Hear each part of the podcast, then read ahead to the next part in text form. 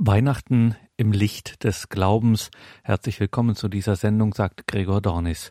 In drei weihnachtlichen Katechesen führt uns der römische Theologe und Bioethiker Ralf Weimann in das Geheimnis der weihnachtlichen Gnade, das Geheimnis und die Freude der Weihnacht. Dieser erste Impuls von Professor Ralf Weimann ist eine adventliche Betrachtung des Geheimnisses der weihnachtlichen Gnade. Weihnachten im Licht des Glaubens. Die Weihnachtsgnade. Weihnachten gehört zu den zentralen Feiern eines jeden Christen. Diese Festzeit ist zudem von eigenen Traditionen geprägt, die von Region zu Region variieren können.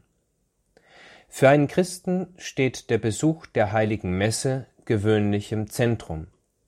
Dazu wird ein Akzent auch auf das Beisammensein in der Familie und dann die schöne Atmosphäre gelegt. In den letzten Jahren und Jahrzehnten, also noch bevor Covid das Leben veränderte, war festzustellen, dass die Zeit vor Weihnachten immer schneller verging. Vieles beschleunigte sich, oft gibt es gar Hektik vor dem großen Fest, so vieles ist zu tun. Man überlegt und plant den Weihnachtsurlaub, das Weihnachtsessen, die Weihnachtsgeschenke. Es geht darum, wie die Post zu bewältigen ist. Freunden und Bekannten möchte man schreiben, dem man das ganze Jahr über nicht geschrieben hatte. Dazu noch die Arbeit, die Aufgaben zu Hause, das Schmücken des Hauses. Kurzum, Zeit für eine geistige Vorbereitung auf das Fest bleibt oft nicht. Immerzu kreisen die Gedanken um das, was es noch zu tun gibt, was noch erledigt werden muss, was noch eingekauft werden soll. So freuen sich viele, wenn Weihnachten endlich da ist, weil man etwas ausruhen und sich erholen kann, zusammen mit der Familie im Idealfall, mit den Freunden und mit guten Bekannten. Auch den meisten Christen geht es inzwischen so. Wir sind Teil der Welt, leben in der Welt und stehen ebenfalls unter demselben gesellschaftlichen Druck. Wer möchte nicht ein paar Weihnachtsgeschenke bekommen oder verschenken? Wer will nicht alles geordnet und vorbereitet haben? Es ist doch bald Weihnachten. Und doch besteht die Gefahr, dass genau auf diese Weise der Blick auf das Wesentliche verloren geht. An alles wird gedacht, aber nicht daran, was wirklich wesentlich ist. Und doch geht es uns Christen oft so. Wir fahren dann Heiligabend zur heiligen Messe und denken und sprechen über alles, nur nicht über das göttliche Geheimnis, das wir feiern. Wir bereiten uns auf Weihnachten vor, aber nicht auf das, was eigentlich gefeiert wird. Gott, der Mensch wird.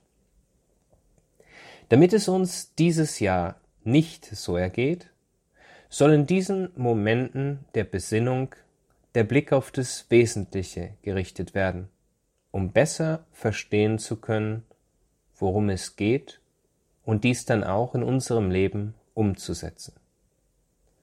Wie aber können wir erkennen, was wesentlich ist.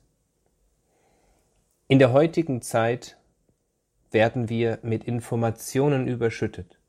Wir sehen vor lauter Bäumen oft den Wald nicht mehr. Und vielen ist die Fähigkeit abhanden gekommen, das Wesentliche zu sehen, vor allem in diesen Zeiten.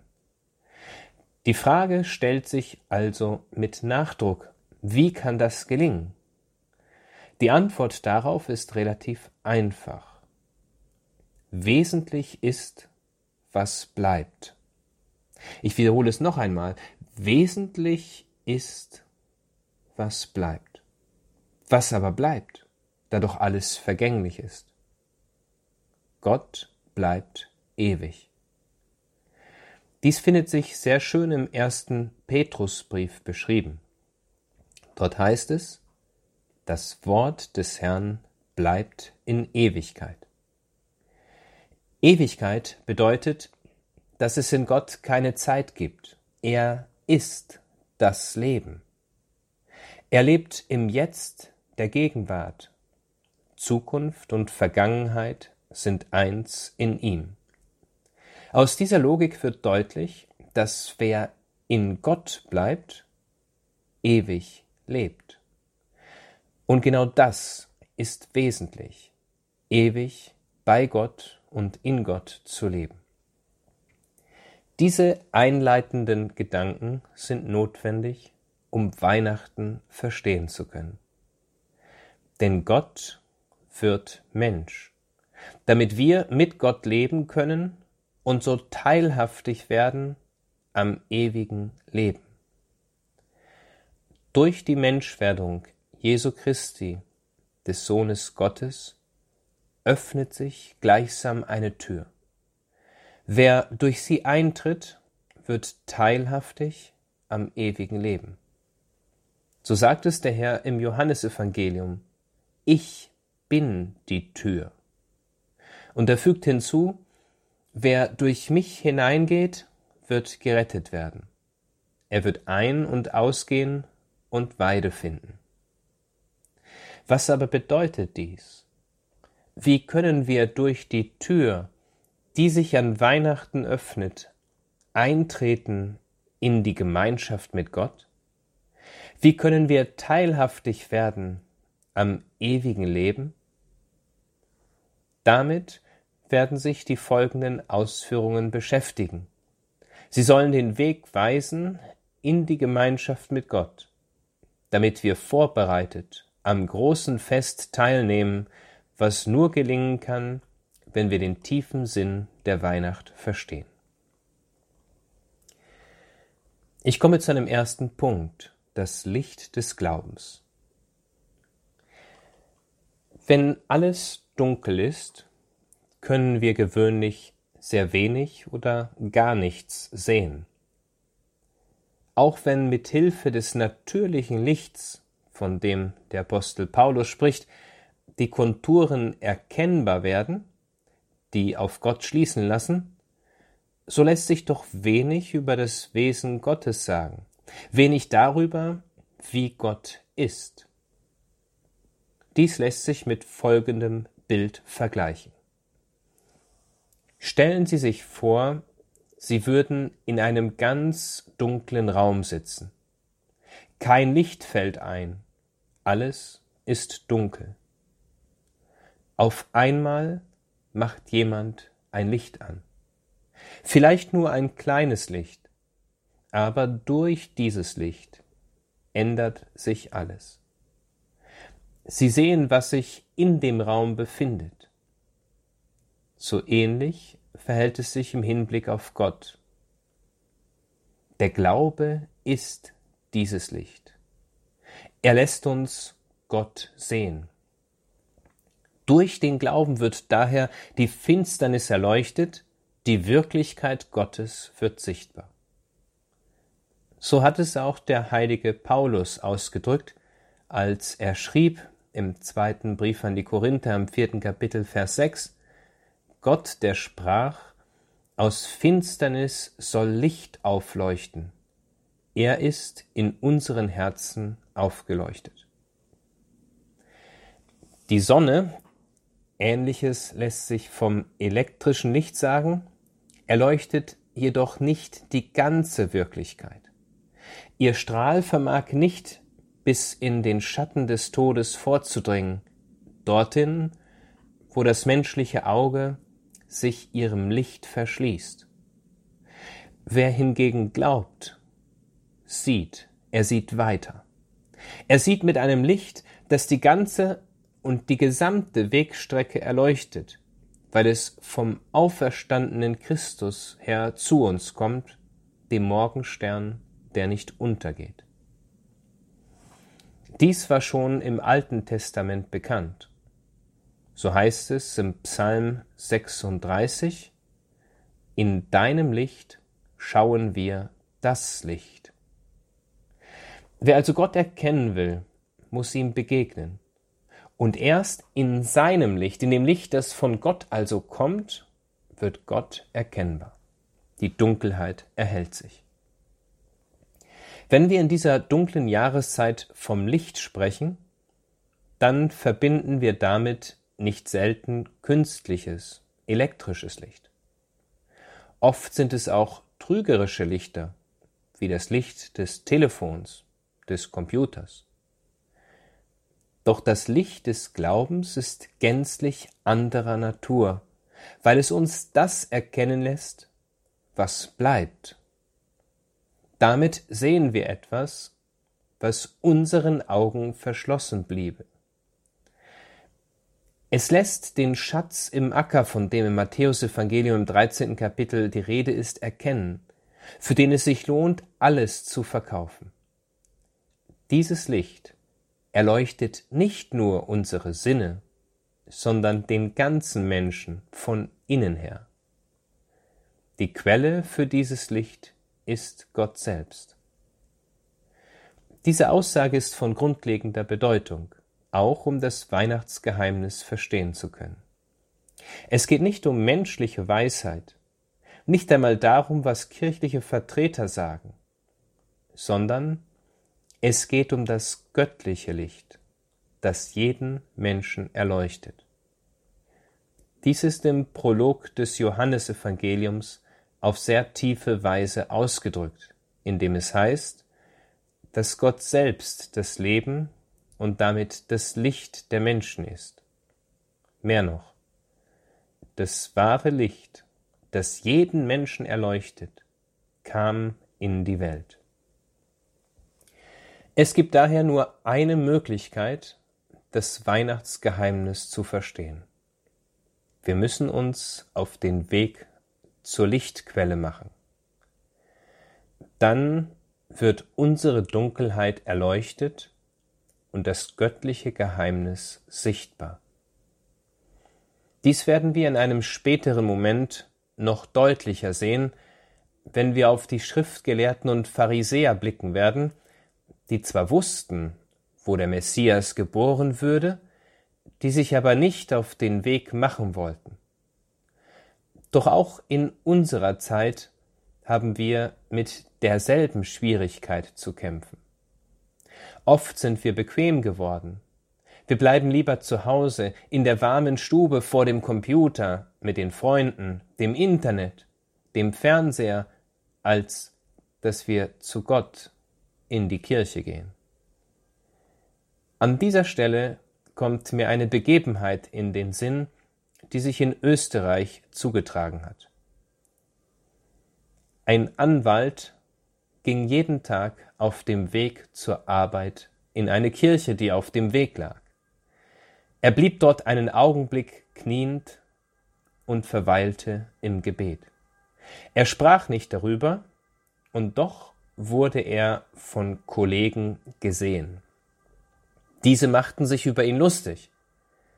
Als dies bei einer Gelegenheit geschah, stellte er sie zur Rede und fragte sie, was würdet ihr machen, wenn ihr einen sehr schweren juristischen Fall von großer Brisanz und Wichtigkeit hättet? Wen würdet ihr konsultieren? Was würdet ihr machen? Die Antwort der anderen Anwälte war sehr deutlich. Wir würden uns den besten Anwalt nehmen, den es gibt. Genau, erwiderte der Kirchgänger, so mach ich es. Wenn ich in die Kirche gehe, treffe ich dort den bestmöglichen Anwalt, unseren Herrn und Gott, der am Ende über unser Leben richten wird. Diese Geschichte macht deutlich, worum es geht. Wir müssen den Weg zu Gott nehmen und Gott vermag alles. Eine andere Schwierigkeit, die uns davon abhält, zur Lichtquelle Gott zu gehen, ist die digitale Welt.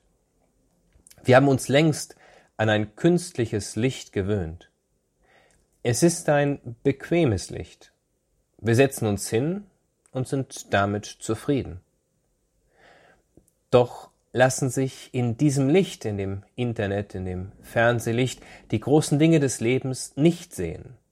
Es ist eine Scheinwelt, Sie führt nicht zum wahren Leben, zum Leben in Gott. Das Licht des Glaubens besitzt hingegen eine Eigenart, die dieses Licht von anderen Lichtquellen unterscheidet. In diesem Licht wird das Geheimnis Gottes erkennbar, die übernatürliche Welt, also das, was über die Natur hinausgeht. Dabei handelt es sich um die unsichtbare Wirklichkeit, zu der wir uns im Credo bekennen. Es geht also hier um die Gegenwart Gottes, die Anwesenheit der Heiligen und der heiligen Engel. Ein Blick auf das Leben des heiligen Pater Pio lässt verständlich werden, was das bedeutet. Dieser heilige Kapuzinerpater hatte schon als Kind die Gabe, Gott, die Engel, die Heiligen, aber auch die Dämonen zu sehen. All das, was gewöhnlich unseren Sinnen verborgen ist, konnte er geradezu natürlich erkennen. Wenn er die heilige Messe feierte, dann dauerte diese Feier gewöhnlich drei Stunden, weil es für ihn nicht nur ein Vollzug eines Ritus war, sondern er mit den Augen des Glaubens das Geheimnis von Tod und Auferstehung unseres Herrn Jesus Christus sah. Daran nahm er Anteil, er sah und er glaubte. Natürlich waren dies besondere Gnadengaben, die der normale Christ gewöhnlich nicht erhält. Aber wie dieses Beispiel zeigt, hat das Licht des Glaubens ihn innerlich sehend gemacht, so dass die übernatürliche, also die göttliche Wirklichkeit sichtbar wird. Dieser Glaube gründet nicht auf einer Meinung, auch nicht die des Pfarrers, des Bischofs oder gar des Papstes, sondern er gründet auf der göttlichen Offenbarung. Daher erschließt sich der Glaube wie die Enzyklika Lumen Fidei bekräftigt, nur in der Treue zur geoffenbarten Wahrheit. Denn der Glaube kommt vom Hören auf Gott. Der Glaube kommt vom Hören auf Gott, so hat es der Apostel Paulus im Brief an die Römer bestätigt im zehnten Kapitel. Es geht also darum, auf das göttliche Wort nicht den Mainstream, nicht die Politik oder andere Stimmen zu hören, auf das göttliche Wort. Dabei ist der Glaube nicht an eine Zeit gebunden und muss heute anders verstanden werden als früher. Auch ist der Glaube nicht von einer Kultur abhängig, so dass er sich heute ändern müsste. Da Gott über alle Zeit erhaben ist, ist auch der Glaube immer derselbe.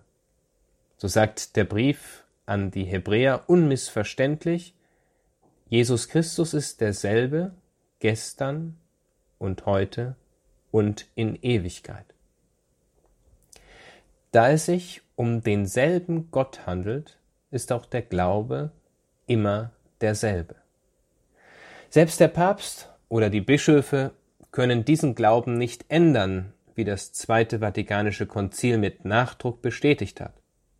Dort heißt es in der dogmatischen Konstitution über die göttliche Offenbarung diesbezüglich, die Aufgabe aber, das geschriebene oder überlieferte Wort Gottes verbindlich zu erklären, ist nur dem lebendigen Lehramt der Kirche anvertraut, dessen Vollmacht im Namen Jesu Christi ausgeübt wird. Das Lehramt ist nicht über dem Wort Gottes, sondern dient ihm, indem es nichts lehrt, als was überliefert ist, weil es das Wort Gottes aus göttlichem Auftrag und mit dem Beistand des Heiligen Geistes voll Ehrfurcht hört, heilig bewahrt und treu auslegt, und weil es alles, was es als von Gott geoffenbart zu glauben vorlegt, aus diesem einen Schatz des Glaubens schöpft. Dies ist also die Aufgabe des Lehramtes, die Aufgabe eines jeden Priesters und Bischofs, ja eines jeden Christen, der mit der Verkündigung des Glaubens betraut ist.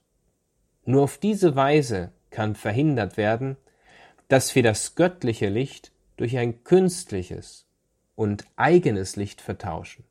Dies wäre immer ein Irrlicht und würde folglich in die Irre führen. Diese Überlegungen sind grundlegend, um zu verstehen, was an Weihnachten geschieht.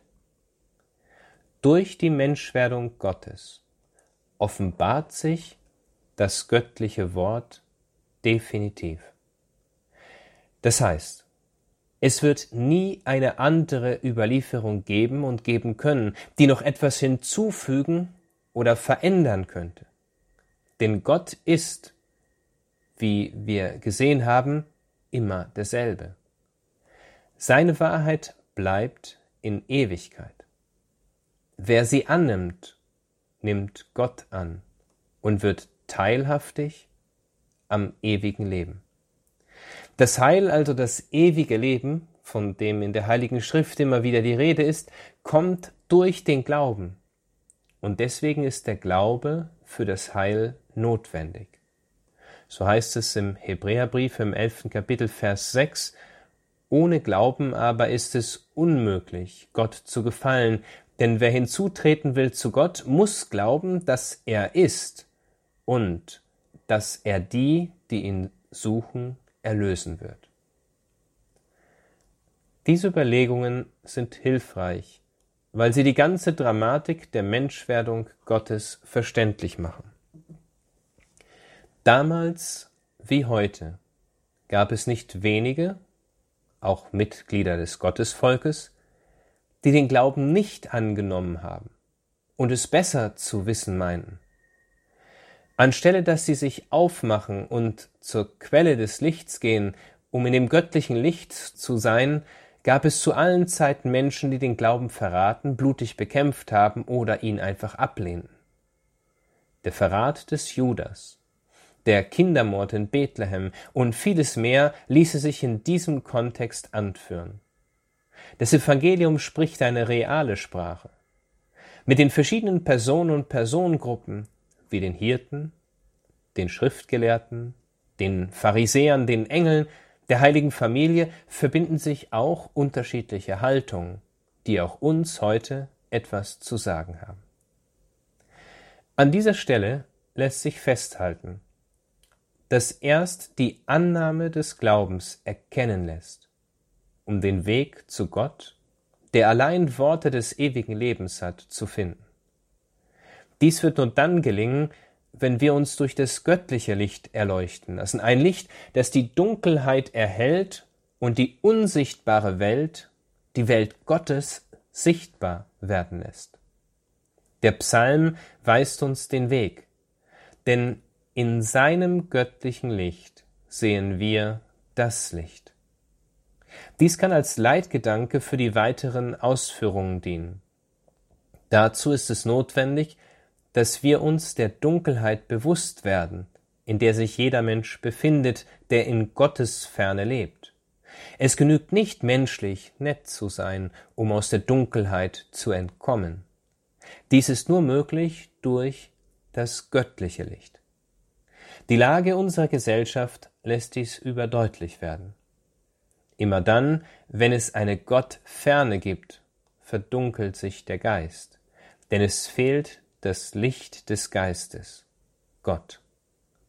An Weihnachten ist uns dieses Licht geschenkt worden. Es will uns erleuchten und den Weg weisen, unser Leben verändern, uns auch Schuld, Not und aus Sünde retten. Dazu sind einige Grundbedingungen notwendig, denen wir uns im Weiteren zuwenden. Ein zweiter Punkt, das christliche Leben.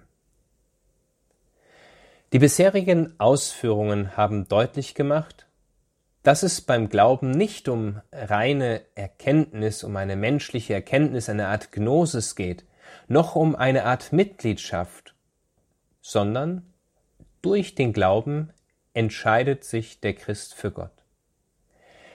Er erkennt die nicht nur theoretisch an, sondern auch in seinem Leben. Mit anderen Worten, den Christen zeichnet aus, dass er sein ganzes Leben nach Gott ausrichtet. Im Evangelium ist dies auf vielfältige Weise ausgedrückt, wie beispielsweise im Lukasevangelium, in dem es heißt, Wenn einer mir nachfolgen will, verleugne er sich selbst, nehme täglich sein Kreuz auf sich und folge mir nach. Die Nachfolge Christi ist die Grundbedingung für den Glauben. Sie ist jedoch keineswegs immer einfach. Schon der Hinweis auf das Kreuz lässt deutlich werden, dass es darum geht, unser Leben zu verändern, es auf Gott hin auszurichten. Dies ist im Brief an die Epheser sehr deutlich beschrieben, in dem der Apostel Paulus die Christen auffordert, zieht den neuen Menschen an, der nach dem Bild Gottes geschaffen ist, in wahrer Gerechtigkeit und Heiligkeit. Wie aber kann dies gelingen? Wie wird dies möglich? Ein Blick auf das Leben der Heiligen lässt deutlich werden, was gemeint ist. Es soll anhand eines Beispiels beschrieben werden. Franziskus di Bernardone war ein junger Mann aus reichem Elternhaus. Er war verschwenderisch und liebte das Leben. Mit seinen Freunden war er unterwegs. Sie waren dem Alkohol zugeneigt und folgten allen Moden der Zeit. Der Reichtum seines Vaters ermöglichte ihm einen derartigen Lebensstil. Im Alter von 21 Jahren nach einer Zeit in Gefangenschaft und einer Krankheit strebte er nun nach Ruhm. Er ließ sich eine Ritterrüstung anfertigen und machte sich auf den Weg. Da sah er in einer Vision dass alle weltliche Macht und Ruhm vergänglich sind. Auf diese Weise würde er immer nur anderen dienen. In der nächtlichen Vision wurde ihm bewusst, dass die eigentliche Größe darin besteht, nicht irgendjemanden zu dienen, sondern dem höchsten Gott. So kehrte er nach Assisi zurück. Er vernahm die Stimme des Herrn, die ihm den Weg wies, die Kirche wieder aufzubauen. Er war von Gott erleuchtet und dieses Licht wollte er allen weitergeben, weil nur so der Mensch Heil und Erlösung finden kann. So predigte er dem Sultan und vielen, vielen anderen Menschen. Sein Dialog war die Verkündigung jener Wahrheit, die Gott uns in Jesus Christus geoffenbart hat. Dies ist nur eine Lebensgeschichte von vielen, die sich anführen ließe. Dabei ist festzuhalten, dass derartige Visionen eine Ausnahme bilden. Der normale, der eigentliche Weg des Christen besteht im Glauben. Und der Glaube setzt eine Offenheit für Gott voraus. Zugleich aber auch die Bereitschaft, auf Gott zu hören und dann sich auf den Weg zu Gott zu machen. Und genau das ist die Bedeutung des Advents, das ist die Bedeutung, wie wir uns auf Weihnachten vorbereiten. Damit kommen wir zu einem dritten Punkt, dem Ankommen bei Gott. Um Gott zu begegnen, darum geht es an Weihnachten, müssen wir uns auf den Weg machen. Nur wer sich auf den Weg macht, kann auch an das Ziel gelangen. Advent kommt vom lateinischen Wort ad venire und heißt so viel wie ankommen. Dies setzt voraus, dass man sich auf den Weg macht, denn man kann nur dann ankommen, wenn man unterwegs ist, so wie die Sterndeuter. Adventum also das Ankommen ist nicht Futurum, es geht also nicht um die Zukunft, sondern es geht um Ankunft. Gott kommt. Er kommt uns entgegen. Er wird Mensch. Doch sind wir dafür bereit? Die Adventzeit ist als eine Vorbereitungszeit zu verstehen. Sie hat daher auch einen Bußcharakter, wie es in den Gewändern der Priester in der lila Farbe zum Ausdruck kommt. Christen werden in der Adventszeit zur Umkehr eingeladen, um die Bequemlichkeit und all das, was uns von Gott trennt, abzulegen, damit es wirklich Weihnachten werden kann. Und dabei folgt es einer ganz menschlichen Logik. Jedes große Fest braucht Vorbereitung. Die wichtigste Vorbereitung ist aber die geistige Vorbereitung. Was nützen die besten Speisen auf dem Tisch, wenn Unfriede und Streit herrschen? Was nützen Geschenke, wenn es keine Harmonie gibt? Die Kirche ist sich dessen sehr bewusst und will uns dabei helfen. Daher kennt sie zwei Fastenzeiten. Die große Fastenzeit vor Ostern, dem Fest unserer Erlösung, und die kleine Fastenzeit vor Weihnachten, dem Fest der Menschwerdung Gottes. In dieser Zeit ist alles auf die Umkehr hin ausgerichtet. Der Gedanke der Umkehr, der Neuausrichtung des auf den Weg sich Machens findet in den Lesungen und in der Liturgie Erwähnung. So wie der heilige Franziskus Gott gefunden hat, so sind auch wir eingeladen, ihn zu suchen, ihm zu begegnen.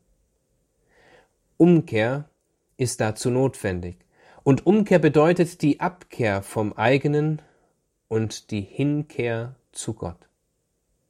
Denn es geht nicht um Theorie, sondern der Glaube ist die Annahme Gottes im eigenen Leben. Glaube an Gott beinhaltet demnach eine zweifache Dimension. Zum einen eine sündige Lebensführung abzulegen. Denn, so heißt es im ersten Johannesbrief, wer die Sünde tut, stammt vom Teufel. Und zum zweiten treu an der wahren Lehre festzuhalten. So schreibt der Apostel Paulus an die Galater, wenn jemand ein anderes Evangelium verkündet als das, was wir verkündet haben, er sei verflucht. Die Adventzeit ist daher eine Zeit, in der wir eingeladen sind, uns zu besinnen, uns und unser Leben kritisch zu hinterfragen, ob wir wirklich auf dem Weg zu Gott sind. Wie gesagt, sind es nicht die materiellen Dinge, nicht die Geschenke, nicht das Essen, sondern das Wesentliche des Festes, das besteht in den geistigen Geschenken. Die kirchlichen Feste haben daher eine geistige Komponente, die ebenfalls vorbereitet sein muss. Dazu gibt uns das Evangelium wichtige Hinweise. Denn Gott sieht nur, wer ein reines Herz hat. Nur Menschen werden Gott sehen, die ein reines Herz haben. An dieser Stelle zeigt sich, worum es an Weihnachten geht. Es kommt darauf an, Gott zu schauen. Sehen kann man nur dann gut, wenn der Blick nicht getrübt ist. Wir alle wissen, was ein starker Nebel auslöst. Er schränkt unsere Sicht ein. Oder wenn man durch eine ganz verdreckte Brille schauen sollte, wäre der Blick auch eingeschränkt. Ähnlich verhält es sich im Hinblick auf Gott. Wir können ihn nur dann sehen, wenn wir die Reinheit des Herzens wahren. Dies muss sich im Leben und der Lehre widerspiegeln. Wenn man der Heiligen Schrift folgt, dann finden sich darin wichtige Personen, durch die das göttliche Geheimnis aufstrahlt. Charakteristisch für die Vorbereitungszeit auf Weihnachten ist die Person Johannes des Täufers. Er ist der Wegbereiter und zeigt, worauf es ankommt. Sein ganzes Leben spiegelt diese Haltung wider. In jedem Moment ist er bereit, Gott zu begegnen. Er ist der letzte der Propheten und damit eine Brücke vom Alten zum Neuen Testament. Er ist der Elia, der dem Herrn vorangeht und ihm den Weg bereitet. Ununterbrochen fordert er die Menschen zur Umkehr auf. Sie sollen sich bereiten auf die Ankunft Gottes. Er selbst geht mit bestem Beispiel voran, führt ein asketisches Leben, ernährt sich von Heuschrecken und wildem Honig. Nicht die Bequemlichkeit ist sein Maßstab, sondern das Leben in der Erwartung Gottes. Seine Anhänger folgen nicht ihm und seinen Ideen, vielmehr werden sie durch eine Taufe der Umkehr vorbereitet, Gott zu begegnen. Er führt sie zu Jesus Christus. Daher versteht er sich als Zeuge, um Zeugnis abzulegen für das Licht. Er ist nicht selbst dieses Licht, sondern nur Zeuge für das Licht. Dies sollte in gleicher Weise für einen jeden von uns gelten.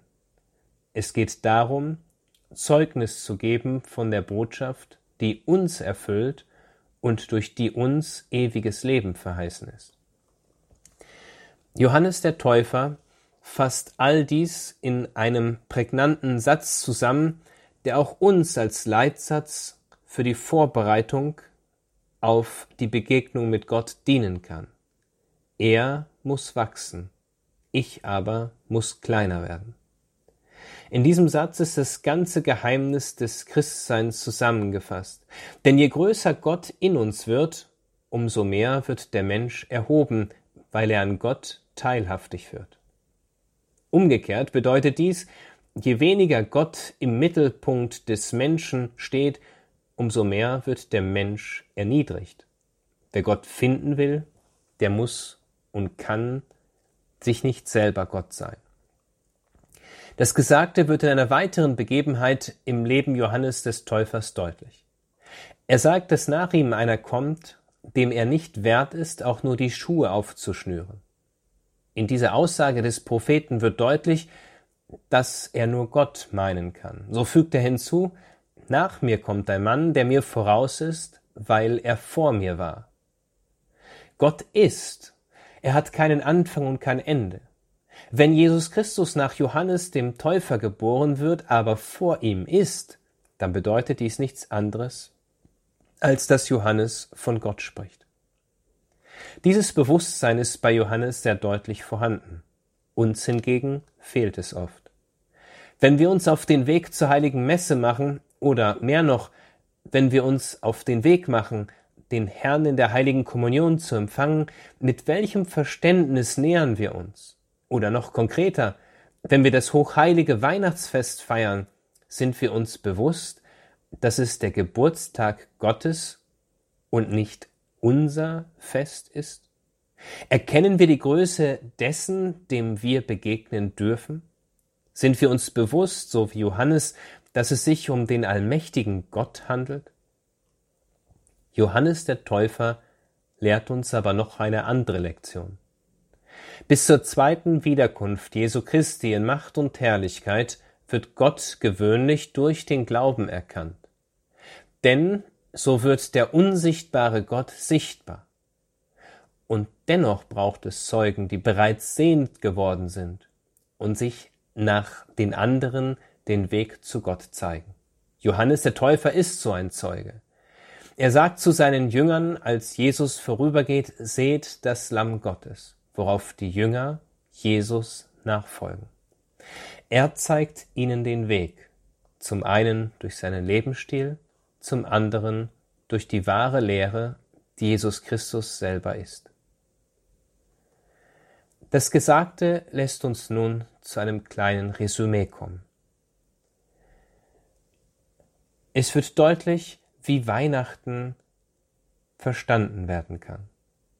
Das Licht des Glaubens erhellt die Dunkelheit und lässt das Unsichtbare sichtbar werden.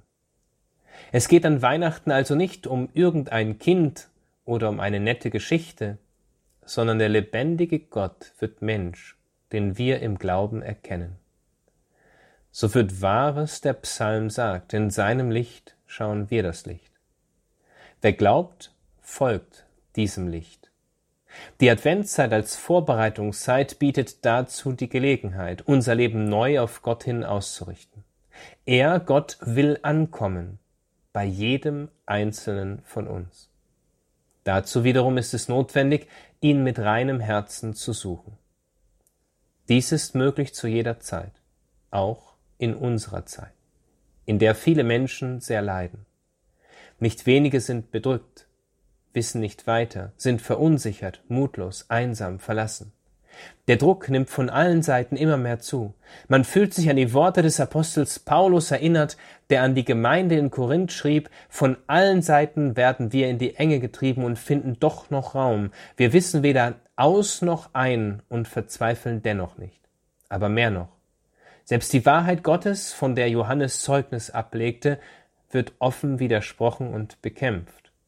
Diese Situation wirkt sich auch auf die Kirche aus, die vor dem Druck und nicht vor Gott nicht selten in die Knie gegangen ist. Die Situation könnte kaum verwirrender und bedrückender sein, und doch enthält die Adventszeit viel Trost und vermittelt Zuversicht. Am Ende der Zeit, so steht es deutlich in der Heiligen Schrift, wird es nicht gerade gemütlich zugehen. Es werden Zeichen sichtbar werden an Sonne, Mond und Sternen, und auf der Erde werden die Völker bestürzt und ratlos sein über das Toben und Donnern des Meeres. Die Menschen werden vor Angst vergehen in der Erwartung der Dinge, die über den Erdkreis kommen, denn die Kräfte des Himmels werden erschüttert werden. Doch dies ist nicht das Ende für denjenigen, der sich aufmacht, Jesus Christus zu begegnen. Denn unsere Hoffnung gründet nicht auf menschlichen Sicherheiten, nicht auf materiellen Dingen, sondern einzig und allein auf Gott. So heißt es dann auch weiter im Evangelium, wenn dies beginnt, dann richtet euch auf und erhebt eure Häupter, denn eure Erlösung ist nahe. Wer sich aufmacht an die Krippe, kommt zu Gott. Der wird erfüllt mit Zuversicht, mit Hoffnung und Freude. Er weiß, dass das letzte Wort in dieser Welt nicht die Mächtigen, nicht die Reichen, nicht einmal die Virologen sprechen werden, sondern allein Gott. Himmel und Erde werden vergehen, aber meine Worte werden nicht vergehen.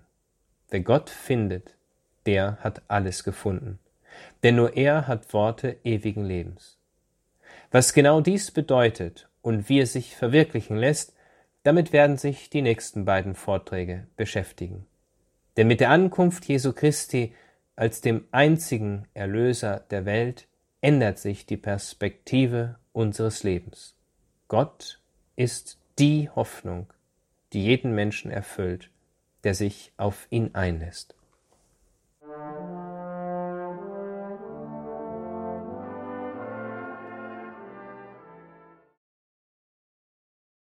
Weihnachten im Licht des Glaubens, das war Teil 1 von insgesamt drei adventlich bzw. weihnachtlichen Katechesen des römischen Theologen und Bioethikers Professor Ralf Weimann. Liebe Hörerinnen und Hörer, schauen Sie auch in die Details zu dieser Sendung. Danke Ihnen allen fürs Dabeisein. Eine gesegnete Zeit wünscht Ihr Gregor Dornis.